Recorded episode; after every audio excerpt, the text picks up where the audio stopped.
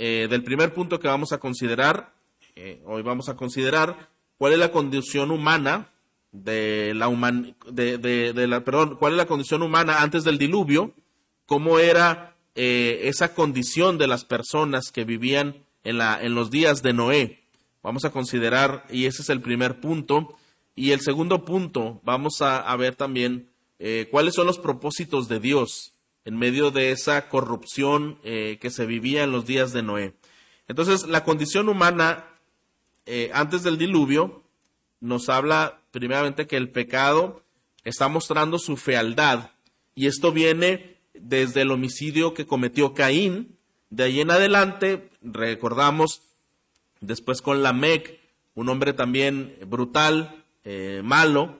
Entonces la maldad, la violencia comienzan a tomar fuerza y llegamos hasta Génesis 6, donde esta maldad y esta violencia ahora es generalizada entre los hombres al punto de llenar el corazón de Dios de tristeza.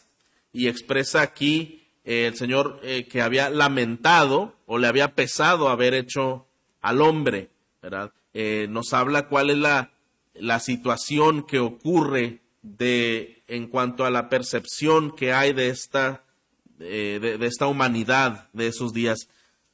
Y aunque en realidad, hermanos, cada periodo de la civilización se ha demostrado que el hombre fracasa, esto lo vamos a ver en toda la Biblia y lo podemos ver en toda la historia, desde que el ser humano transgredió el mandamiento de Dios y se alejó de su Creador, cada etapa de la vida del hombre está marcada por el fracaso, por la miseria, sin embargo, algo que debemos hoy meditar y, que llama mucho la atención es que el relato bíblico de Génesis 6, cuando nos habla de los días de Noé, vemos específicamente en esta era prediluviana eh, que fue una época crítica de desintegración interna. Es decir, aunque toda la humanidad está caracterizada por el fracaso, por el pecado, eh, específicamente esta época de los días de Noé tiene una característica muy especial de desintegración, de devastación, de corrupción humana, eh, más allá de otras ocasiones. Es cierto, hermanos, que eh, aunque el pecado es general en todas las épocas, vamos a ver cómo el pecado estaba tan asentado en, en, este, en esta época. Muy bien, tanto así que la Biblia compara los días de Noé con los últimos días cuando el Señor venga por los suyos. Mire, quiero leer Mateo 24, 37 al 39. Nos dice, porque como en los días de Noé, así será la venida del Hijo del Hombre, pues así como en aquellos días antes del diluvio, estaban comiendo y bebiendo, casándose y dándose en matrimonio, hasta el día en que Noé entró al arca, y no comprendieron hasta que vino el diluvio, y se los llevó a todos, así será la venida del Hijo del Hombre. Entonces, hermanos, ¿por qué razón esta época antes del diluvio es, es conocida como una generación tan llena de maldad y de violencia? ¿Y por qué se asemeja tanto con la condición humana de los últimos días antes de la venida del Señor o en la venida del Señor?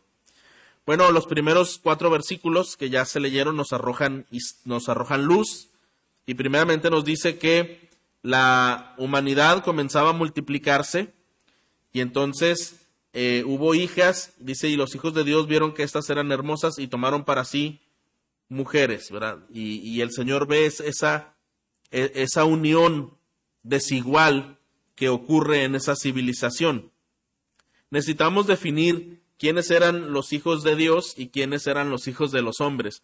Y yo quiero aquí eh, mencionarle dos teorías, ambas muy interesantes en las que se puede referir este texto acerca de estas personas. Y primeramente una, eh, vemos también aquí a una teoría es ampliamente aceptada y defendida por pastores, teólogos serios de la Biblia, ya que el colapso moral y espiritual de la civilización en los días de Noé fue causada por una invasión satánica en el escenario humano. Es decir, lo que ellos mencionan en este argumento es que los hijos de Dios se refiere a que eran ángeles caídos, ángeles que habían sido expulsados de la presencia de Dios cuando fue expulsado Satanás y que habían quedado en la tierra, allí en una eh, en un suspenso y que entonces estos ángeles caídos eh, poseyeron eh, cuerpos de hombres en la tierra y estos tuvieron relaciones con mujeres de, de, esa época y entonces comenzaron a procrear una descendencia. Inclusive aquí se menciona que en esa época había gigantes en la tierra. La explicación que este grupo de estudiosos da de la Biblia es que esa, ese nacimiento de gigantes se debía a una a, un ajuste eh, anatómico que se había hecho por la presencia justamente de seres espirituales con eh, personas de la tierra. Esto había sufrido entonces eh, pues una estructura física eh, en, la descendencia. Entonces, otra teoría dice que los hijos de Dios es la descendencia de Set y los hijos de los hombres es la descendencia de Caín. Recuerde usted que estábamos hablando de dos simientes desde que comenzamos Génesis 3. Vamos a ver marcado, muy, muy marcado, la línea de dos descendencias, la descendencia de la serpiente y la descendencia de Dios, que es la descendencia de la mujer. Y tiene sentido también que pueda referirse a que la descendencia de Seth se unió con la descendencia de Caín. Y esto fue desagrado delante de los ojos de Dios. Aunque esta teoría todavía eh, no, no, podemos saber eh, sobre cuál inclinarnos totalmente, eh, esta teoría de que los hijos de Dios se refiere a ángeles caídos tiene algunas cosas interesantes que yo quiero que usted considere. La palabra gigantes es la palabra nefilim, que significa precisamente gigantes o titanes o, héroes. Esto entendemos que podrían ser tiranos demoníacos que llenaron la tierra de violencia, porque se menciona que en Génesis había una maldad eh, impresionante, inimaginable en los días de Noé y se compara tanto a la gran maldad que estaría en aumento antes de la venida del Señor. Entonces es probable que sí hubiera existido una influencia eh, espiritual satánica en ese tiempo. Es probable. Un comentarista dice, lo más probable que Génesis 6, 1 al 6 sea un caso de posesión demoníaca, que espíritus cohabitaron con cuerpos humanos y hombres y mujeres y debido a esa posesión se relacionaron sexualmente y el resultado fue el nacimiento de gigantes. Esta estructura genética fue afectada a razón de la intervención de seres espirituales. Esta es una teoría eh, a considerar. Esta generación que resultó como la unión entre esos seres espirituales caídos con mujeres eh, pudo haber dado eh, la procreación de seres diferentes como estos ángeles. Judas 6 habla acerca uh, de, ángeles que fueron caídos, dice, y a los ángeles que no conservaron su señoría original, sino que abandonaron su morada legítima, los ha guardado en prisiones eternas bajo tinieblas para el juicio del gran día. Este texto habla de ángeles que no, que abandonaron su posición angelical, o es decir, su dignidad, y algunos hacen una comparación que pudiera referirse a esto. Eh, primera de Pedro 3, 19 y 20 habla algo más también arrojando luz. Dice que eh, Noé en el espíritu fue y predicó a los espíritus encarcelados, quienes en otro tiempo fueron desobedientes cuando la paciencia de Dios esperaba en los días de Noé durante la construcción del arca, en la cual unos pocos, es decir, ocho personas fueron salvas por medio de el agua. Entonces, eh, puede ser, hermanos, que a esos espíritus encarcelados a los que se les fue a predicar hayan sido esos ah, seres espirituales que estaban ahí en pausa y que tuvieron una gran influencia e intervención en la vida de esa época, en los días de Noé, y por eso la maldad, la violencia, la corrupción subió a niveles tan extremos y desde luego vemos un desagrado de parte de Dios. De hecho, en Génesis, las dos épocas en donde vemos una tristeza del Señor por eh, lo que está sucediendo es lo que vemos en los días de Noé y lo que vemos en el tiempo de Sodoma y Gomorra. Pero hay más énfasis en Génesis 6 de la tristeza y el lamento del Señor por la conducta humana. Entonces, es interesante, hermanos. otro aspecto que no debemos olvidar es que si estamos hablando también de dos simientes, del propósito de Dios y del enemigo eh, que está en constante acecho, es que estamos hablando de una batalla. Y recordemos que una vez que el Señor había creado todo y la serpiente engaña a Eva, el enemigo piensa que tiene un punto a su favor. Pero después que viene la descendencia de los primeros habitantes y, está, y el Señor había eh, antes, había pronunciado a la serpiente que sería aplastada, bueno, este es consciente también del linaje de los hijos de Dios e intenta acabar con eh, Abel y quizá pensó otro punto a mi favor. Nos hemos deshecho de ese linaje, hemos perdido esa, esa línea. Pero después viene el nacimiento de Seth como una provisión divina, donde el Señor sigue preservando sus planes. Entonces estamos viendo una batalla que se está llevando a cabo de una manera intensa y entonces probablemente el enemigo quiso ahora traer más énfasis a la maldad, eh, trayendo eh, este tipo de presión, este tipo de influencia maligna. Y entonces el Señor eh, piensa ahora en un diluvio. Y si usted ve, la maldad y esta batalla se va incrementando en cuanto a la intensidad. Así que es importante cómo, ¿por qué la Biblia compara la generación de los días de Noé eh, meditar en esto, eh, estos días antes del diluvio, con la generación de los últimos tiempos. Y yo quisiera compartir eh, algunos, algunas opiniones de lo que he estado viendo en las últimas semanas. En esas últimas semanas yo he estado siguiendo algunas noticias de carácter mundial y que inevitablemente y tristemente esto va a repercutir en lo que es la libertad religiosa y que desde luego favorece al incremento de la maldad. La estructura familiar, que antes se decía estaba en amenaza, hoy podemos decir con mucha seguridad que la estructura familiar está bajo ataque, un ataque abiertamente satánico. Seguramente usted ha escuchado hablar acerca de estos conceptos como ideología de género, una supuesta ideología eh, que va hacia una revolución en donde se quiere imponer y adoctrinar a los menores desde las escuelas y desde ah, toda la sociedad de cómo deben ellos percibir y cómo deben ellos vivir la sexualidad. Hay argumentos como que personas nacen en un cuerpo equivocado. Eso es lo que está de moda ahorita, ¿verdad? Personas dicen, bueno, yo nací en un cuerpo de hombre, pero realmente soy una mujer. O mujeres dicen, yo nací en una mujer, pero realmente soy un hombre. Y todo este relativismo, dicen, lo que importa es lo que tú sientas que eres, no lo que genéticamente eh, tu cuerpo eh, responde quién eres. Y entonces, hermanos, ah, de acuerdo a esto, ah, hay mucha oposición, ¿verdad?, eh, hacia los libros cristianos y hacia las opiniones cristianas que hablan acerca del, del rol original, del diseño divino de Dios. Hace poco en México se aprobó también el que no se puede ayudar a una persona respecto a su identidad sexual porque existen multas o años en prisión. No se puede aconsejar o ayudar a algunas personas eh, con su identidad porque son temas prohibidos que ni siquiera las iglesias podrían tocar.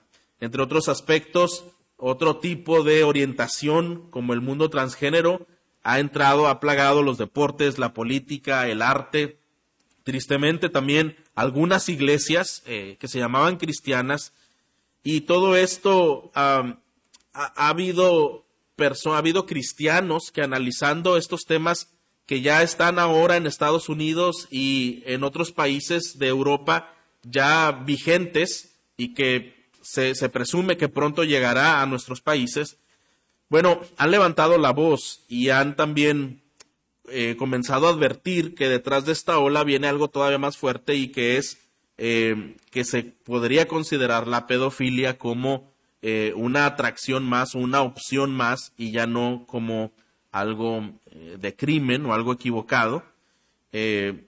todo esto, hermanos, ah, es triste escuchar.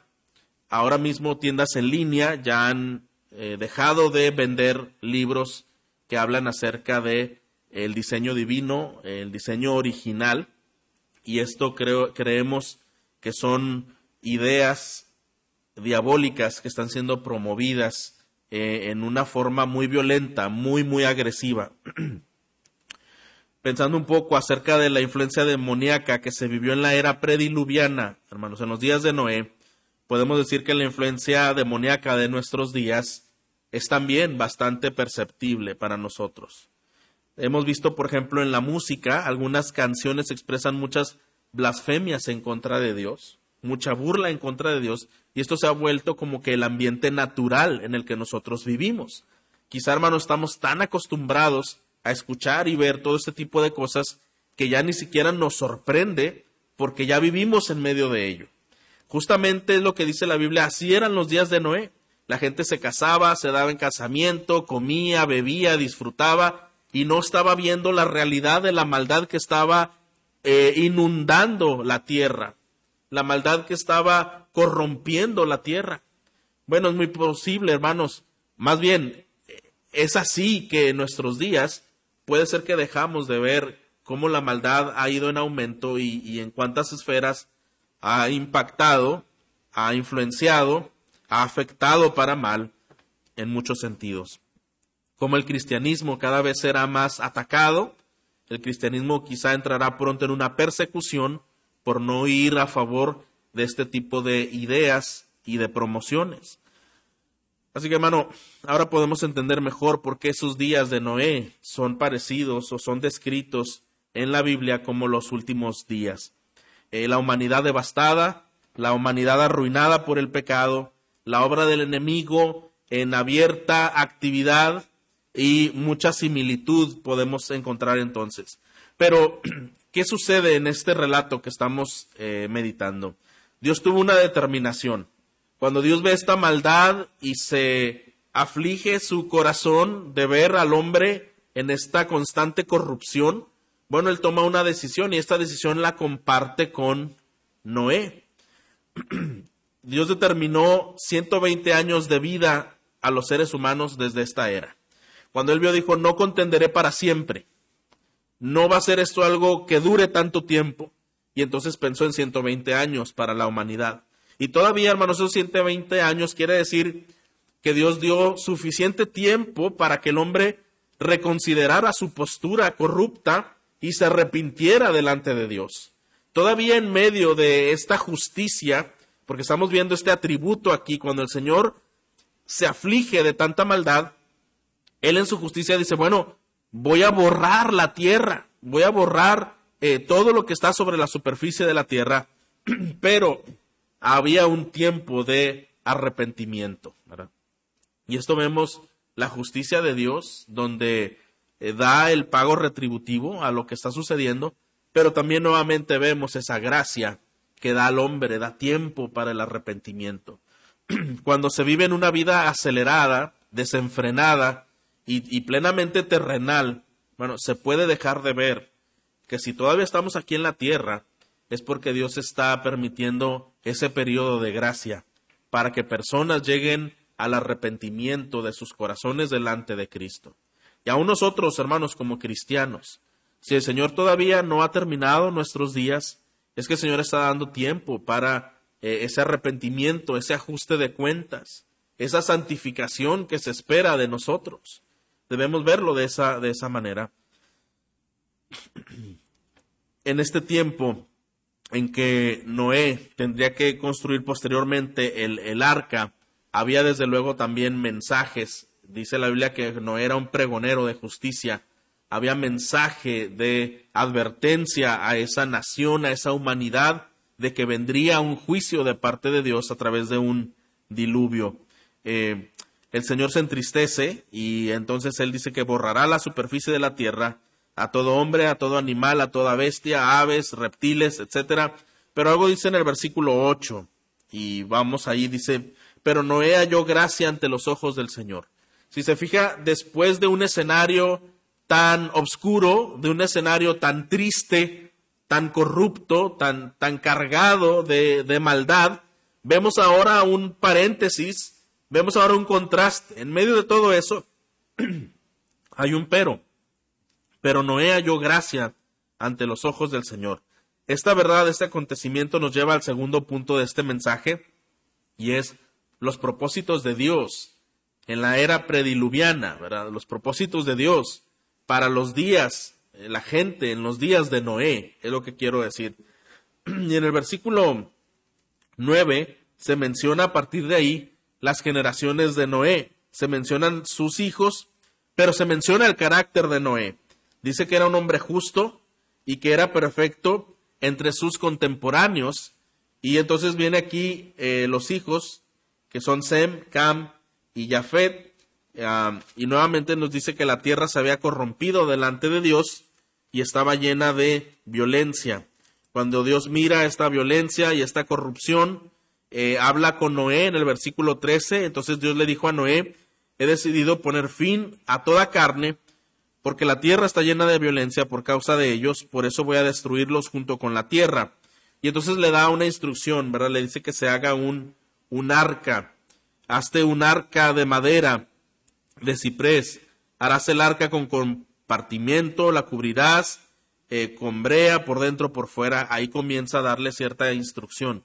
Entonces, ahora el texto resalta la simiente de Dios. Desde el versículo 8, Noé halló gracia ante los ojos de Dios. Ahora vemos esta simiente, la simiente de Dios, la simiente de la mujer, la simiente donde vendría el Mesías, que aplastaría la cabeza de la serpiente hasta derrotarla. Aquí se menciona y se resalta en medio de toda esa oscuridad, como con un marcatextos eh, brillante, vemos ahora resaltar esta, eh, este linaje, ah, esta simiente, esta descendencia de, Dios. Dice que Noé halló gracia delante de sus ojos y venía del linaje de Set, la simiente de Dios, y él comienza también a compartir planes. Dios comienza a compartir planes con Noé. La escritura enseña que Noé practicó la justicia, que practicó la comunión con Dios, que vivió en una generación de personas corruptas y desobedientes a la revelación de Dios, pero Noé formaba parte de la asombrosa minoría. Eh, solamente él y su familia seguían los planes de Dios, creyeron en la revelación de Dios, eh, siendo parte de ese plan.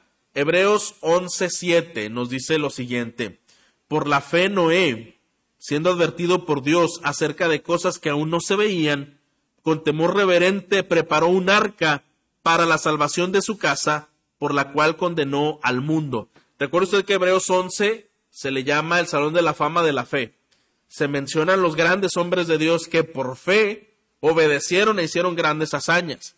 Bueno, en ese Salón de la Fe de Hebreos 11 viene mencionado Noé y él por fe, dice, obedeció a hacer cosas que todavía no eran visibles por ah, ese temor reverente a Dios y a través de ese, esa arca que él hizo por fe, pudo salvar a su familia y él llegó a ser un heredero de la justicia de la fe.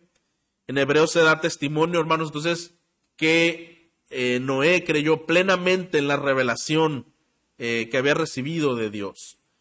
En Noé posaba la gracia de Dios, si recordamos en el versículo 8, que Noé halló gracia delante de Dios, la justicia que exhibió Noé en medio de esa generación tan maligna y rebelde, es el resultado de esa gracia que posaba sobre él. Por esa gracia que tenía de parte de Dios, es que él pudo ser un hombre justo, es que él pudo ser un hombre obediente y de fe, por esa gracia de Dios que había en él. Por eso había esas cualidades tan especiales. Génesis 7.1 mencionan también un poco acerca de Noé. Dice, entonces el Señor dijo a Noé, entra en el arca tú y todos los de tu casa, porque he visto que solo tú eres justo delante de mí eh, en la tierra, en esta generación.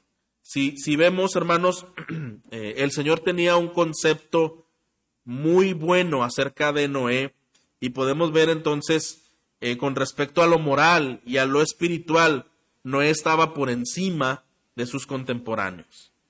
Otra vez vemos resaltando la simiente de Dios la simiente de justicia, la simiente de bien. Algunos autores mencionan que al describir el carácter de Noé, por la manera en que él actúa, se puede decir que era un hombre muy completo, al decir que es perfecto, es decir, que era un hombre muy íntegro, no que no tuviera pecado, o sea, desde luego era pecador, no que no se equivocara, sino más bien que era un hombre muy equilibrado y se piensa que era un hombre con una profunda paz interior. Tenía muchas cualidades en su carácter de fortaleza, de templanza, de justicia y esa integridad que, le caracterizó por encima de los hombres de esa época. ¿De qué manera podemos ver la gracia de Dios en la vida de Noé? Si ya vimos que Dios le dotó de gracia, lo vio con gracia, y estamos viendo ah, cómo es el carácter descrito de Noé en estos versículos, de maneras prácticas, cómo podemos ver esa gracia de Dios en la vida de Noé. O dicho de otra manera, ¿de qué manera Noé era justo como resultado de esa gracia especial que Dios había puesto en él.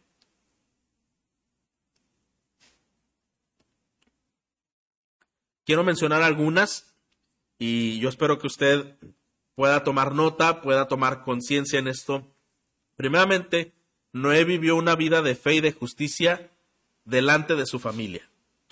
No solamente delante de Dios, pero cuando una persona es honesta, es genuina delante de Dios, hermanos, lo va a hacer delante de su familia.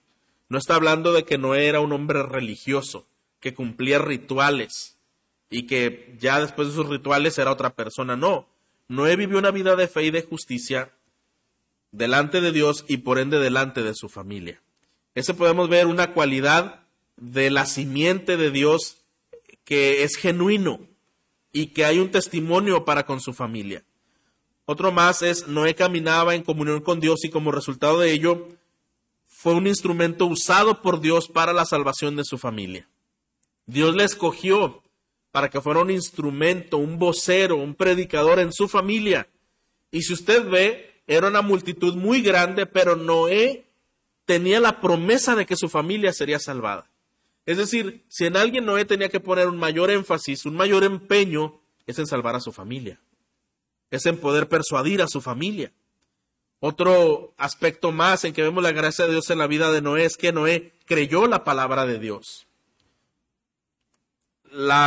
El resto de las personas, lo que estaba haciendo Noé de construir un arca, era una completa locura. No lo creían, porque para empezar, nunca había llovido en la tierra hasta entonces. ¿Cómo se iban a imaginar un diluvio? Y para ellos Noé era un hombre fuera de sus casillas. No estaba bien, no, no tenía un, un sentido común, ¿verdad? Pudieron haberlo tachado de un loco. Pero él estaba creyendo la palabra de Dios. Podemos ver que Noé fue obediente a los mandamientos de Dios. La tarea que Dios le puso a Noé, hermanos, no fue una tarea sencilla. Haber elaborado el arca eh, con esas dimensiones que se describen aquí, con esa inteligencia, con esa tenacidad, con ese diseño, con esa exactitud implicaba mucho esfuerzo. Algunos eh, teólogos mencionan que, ellos consideran que la gente antigua tenía más capacidad que la gente contemporánea eh, para hacer algunas cosas, pero definitivamente yo creo que el Señor revestía de, gracia, de un talento especial a las personas a, a, las quienes les asignaba una tarea.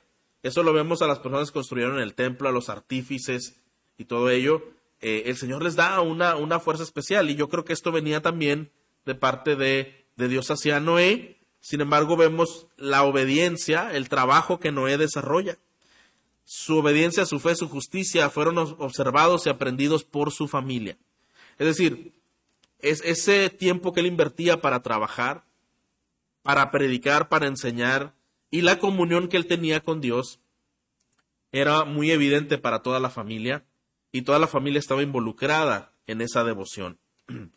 Mientras la tierra se corrompe, como dice aquí, se había corrompido, y esta expresión de corromperse significa echarse a perder o desfigurarse, también dice que la tierra se llenó de violencia, y esto indica un trato despótico e inmisericordia hacia los semejantes. Es decir, la gente ya se trataba mal, eh, con una actitud terrible, y ya no tenían compasión ni misericordia unos por otros, había una extrema violencia.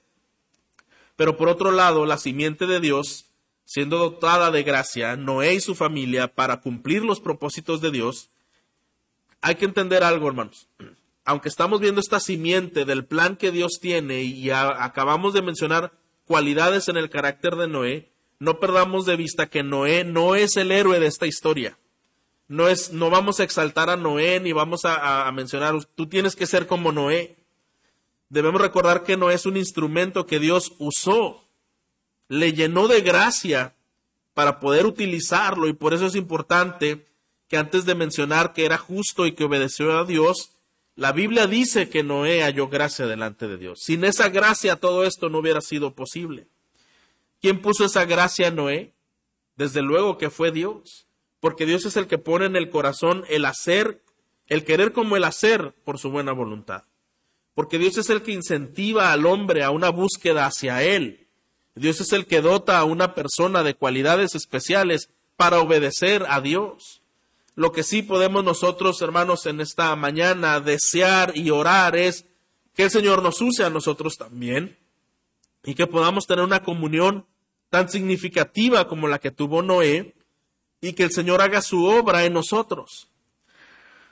Noé no fue perfecto, también era pecador, pero tenía la justicia de Dios consigo y la gracia de Dios consigo. La gracia que lo dotó y lo preparó es la misma gracia y es el mismo Dios que quiere obrar de una manera semejante con nosotros el día de hoy, hermanos. Y es algo con lo que nosotros debemos identificarnos.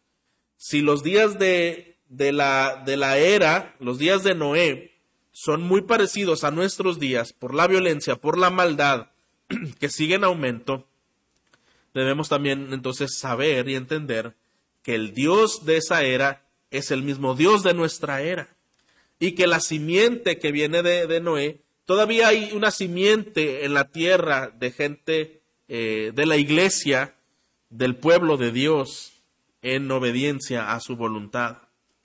Ahora, vamos a ver un poco más acerca de la precisión y las dimensiones del el arca. Estaremos viendo algunas imágenes a, modo de que esto pueda ser un poquito más comprensivo para todos nosotros y, desde luego eh, que, pueda ser atractivo de alguna manera. Eh, miren el versículo 14 de este Génesis 6, Vamos a leer 14 al 16. Eh, nos dice, hazte un arca de madera de, ciprés, harás el arca con compartimentos y la cubrirás con brea por dentro y por fuera.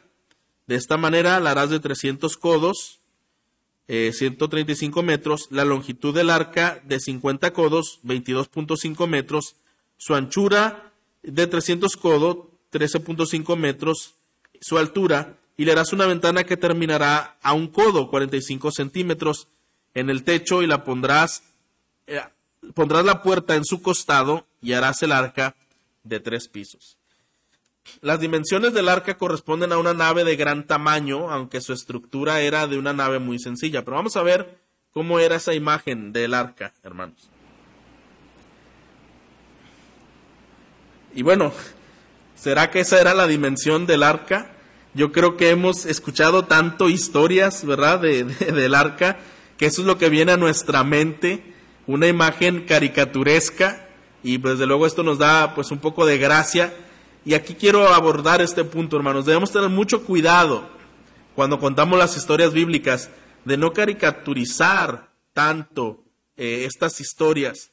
Porque al día de hoy jóvenes cristianos se han quedado con esas imágenes caricaturescas del arca mientras en las universidades, en las escuelas son bombardeados por el adoctrinamiento de la evolución.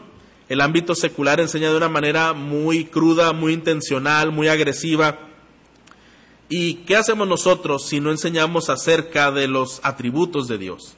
Todas estas eh, teorías que enseñan ah, secularmente intentan borrar o ensombrecer los atributos de Dios como creador, como sustentador, como sabio, como todopoderoso. Insistimos en que en el estudio de la Biblia estemos atentos de estos atributos. Esto lo vemos en nuestros repasos. Y hemos hecho la invitación a niños para que también repasen este, este mensaje y estén en los repasos del sermón. Entonces, bueno, No es esta, desde luego, la imagen del arca verdadera, ¿verdad? Ah, vamos a ver una imagen, cómo era el arca en realidad. Esta es una visión lejana de cómo sería el arca. Si usted la ve, es impresionante, es grandísima, es, una majestuosidad.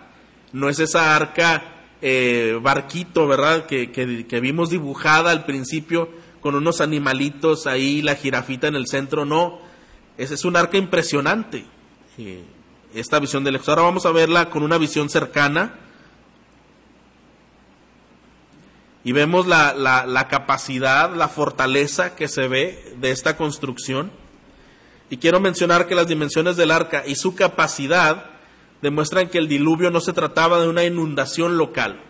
Era muy fuerte, era muy grande. En realidad se trataba de que aguantaría un diluvio universal.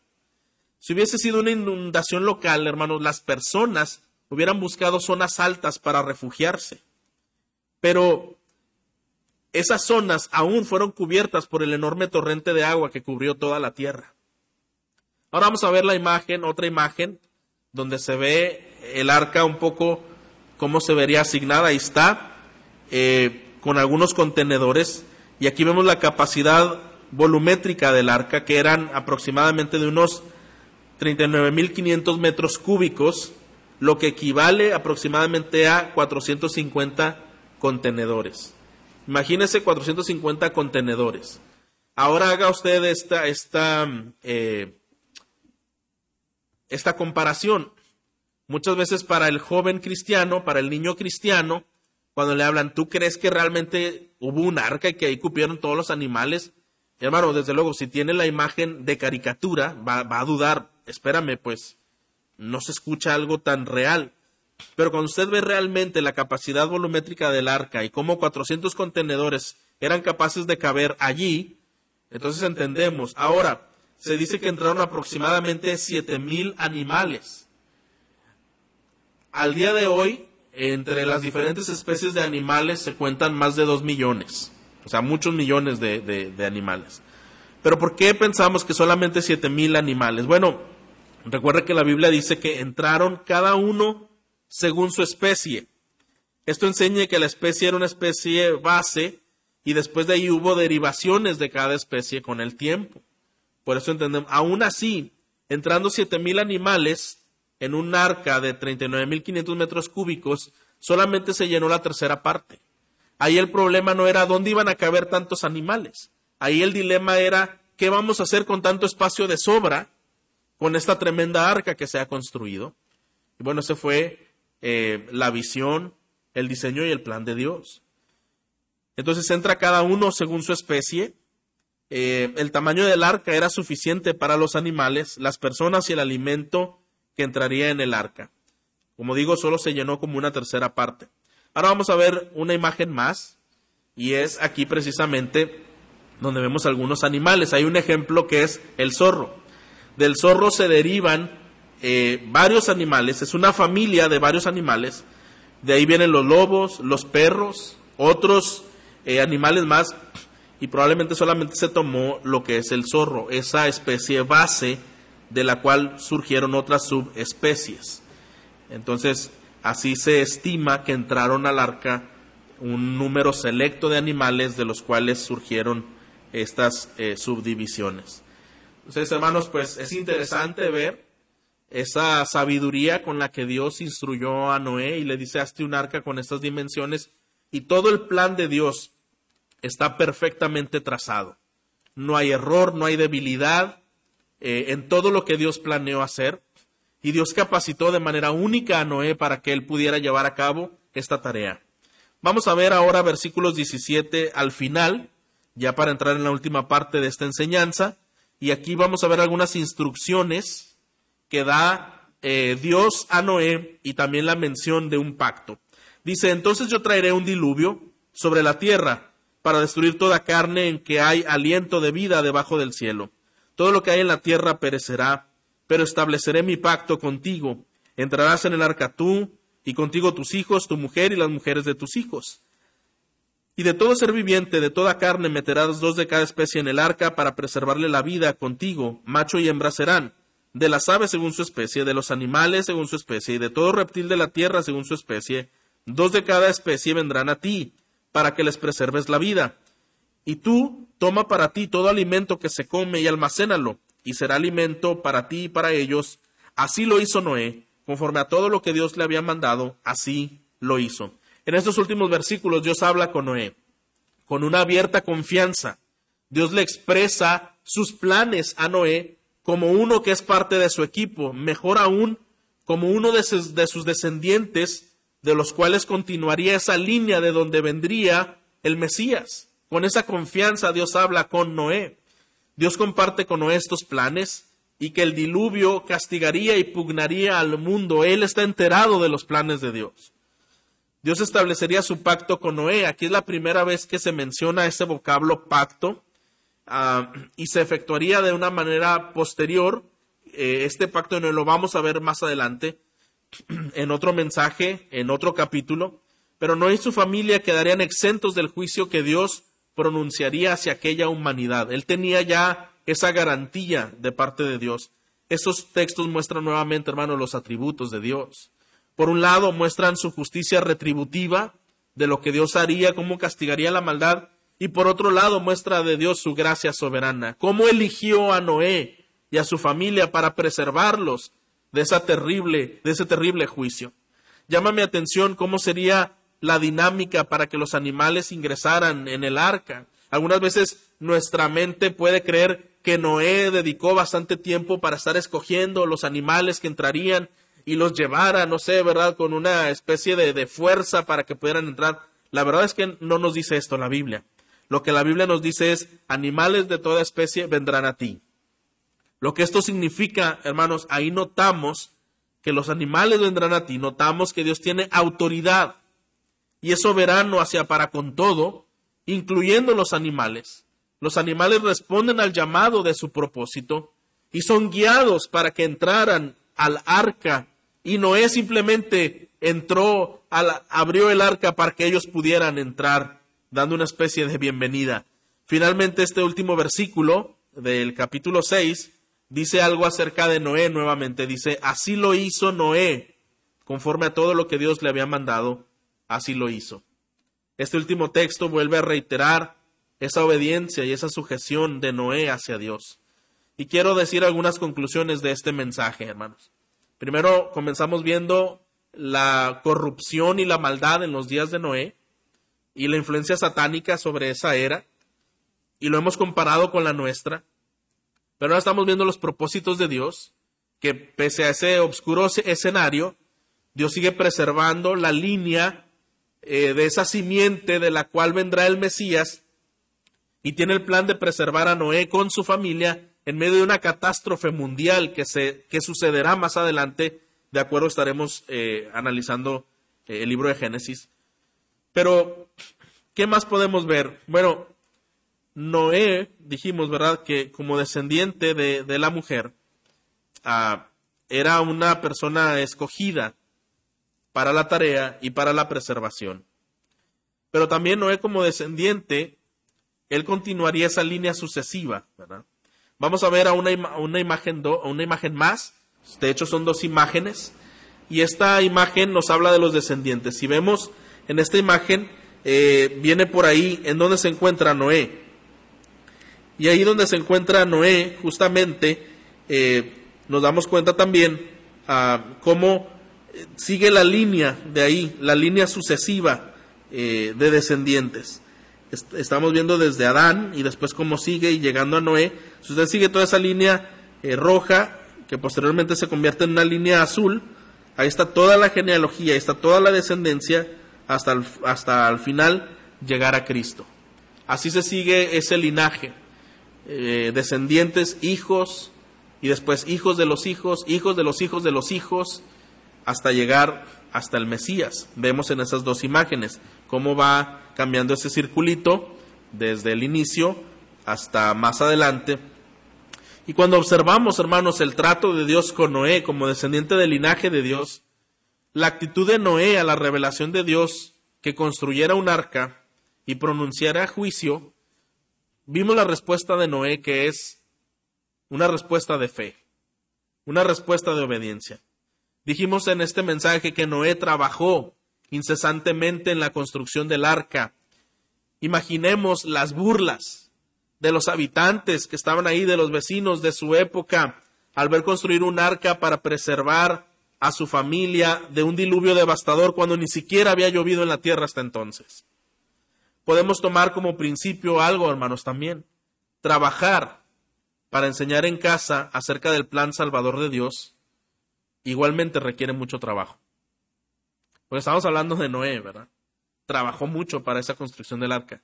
Pero usted piense en el resultado final, salvó a su familia. ¿Valió la pena? Desde luego que valió, muchísimo la pena.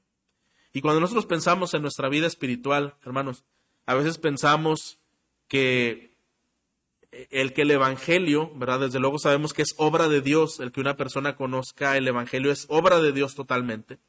Pero hay una responsabilidad que Dios nos ha dado a nosotros, la responsabilidad de compartirlo, este Evangelio, y la, y la responsabilidad de modelar este Evangelio, es decir, que se refleje en nuestra vida.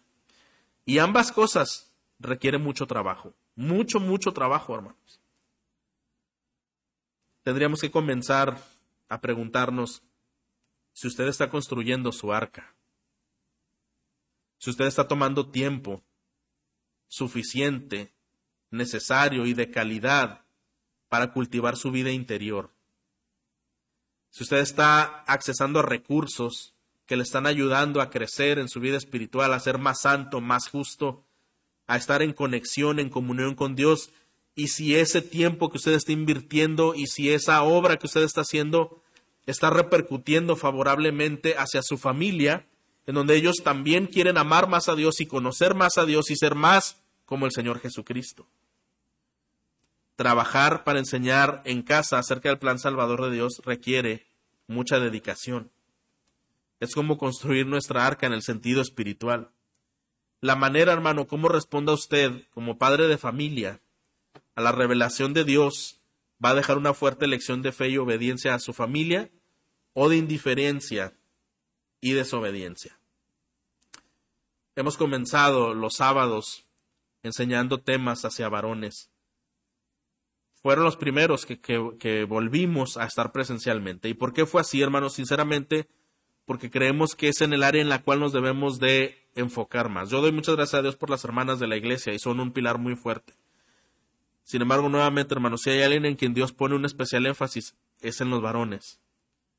Y yo quiero que usted pueda comprender este principio y cómo debemos estar orando mucho por los varones de nuestra iglesia, por cada uno de nosotros, empezando por mí, para que podamos tener mayor cuidado a la revelación de la palabra de Dios, para que cultivemos más nuestra vida interior, porque vamos a dar cuentas a Dios de nuestra familia. Y aquí vemos a uno que fue instrumento para la salvación de su familia y la construcción y la dedicación de esa arca.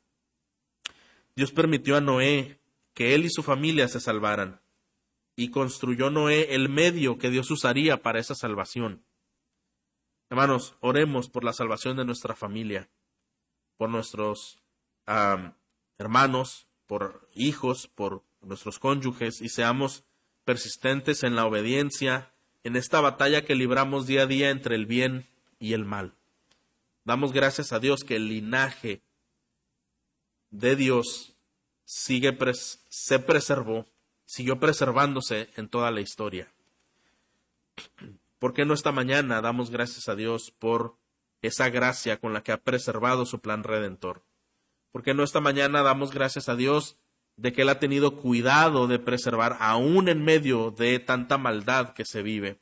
Y cómo el Señor tiene un plan de salvación, cómo el Señor tiene un plan de salvar de juicio. Habrá un juicio final al final, hermanos, cuando el Señor venga. Él juzgará a la tierra y al hombre y todos compareceremos ante un, ante un tribunal. Y algunos serán lanzados al, fuego eterno. Pero hay un medio de salvación que el Señor ha diseñado. No hay un Noé, pero vino el Señor Jesucristo, quien con su propia vida y su muerte y resurrección fue como esa arca a la que por medio por la cual nosotros tuvimos acceso ante Dios y el perdón de nuestros pecados por la obra de Cristo. Y hoy podemos ser salvos de esa perversa generación, como dice la Biblia. Y deseamos que nosotros y nuestras familias sean salvos de esa terrible corrupción y de ese terrible castigo eterno que será eh, cuando el Señor venga. Hermano, ¿y por qué no pedimos al Señor que Él obre de esta manera hacia nosotros, hacia nuestras familias, y que Él siga proclamando esta salvación, que más pecadores vengan al arrepentimiento antes que las puertas se cierren?